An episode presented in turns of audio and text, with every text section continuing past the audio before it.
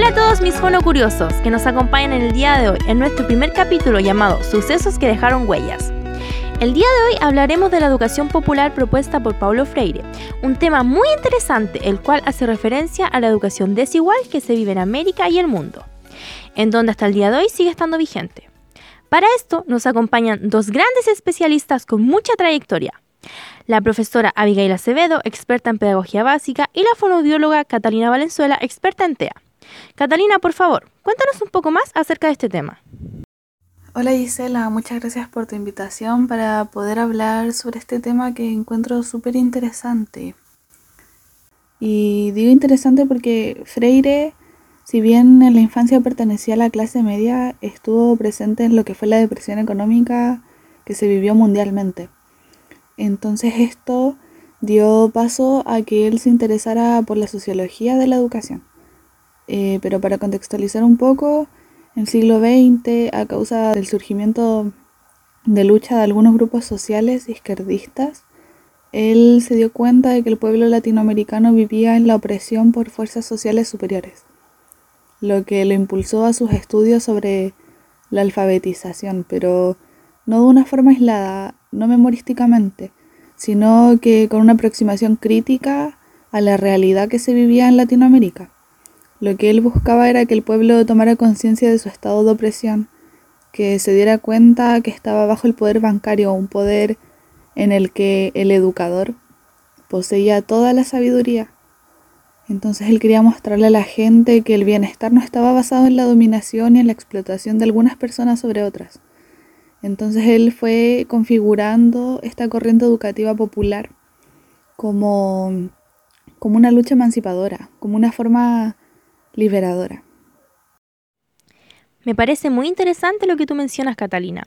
De hecho, yo hace un tiempo atrás vi una entrevista de Paulo Freire en Argentina en donde él mencionaba algo que me llamó mucho la atención que al existir una educación popular existiría también una no popular, ya que la educación nunca logrará ser neutra, porque siempre tendrá un propósito.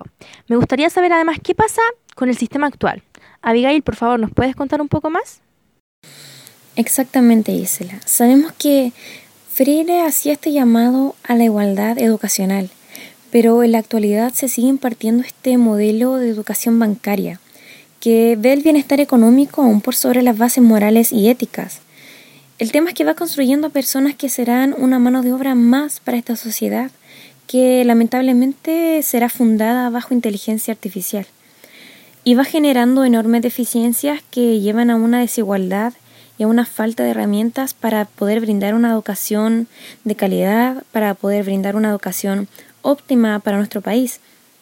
Pero esto es un problema mayor para los colegios con escasos recursos, donde, bueno, Catalina lo debe ver a diario o debe tener conocimiento, eh, donde pareciera que se imparte una educación un poquito más precaria a causa de la creencia de que muy pocos de estos estudiantes pueda llegar algún día a la educación superior.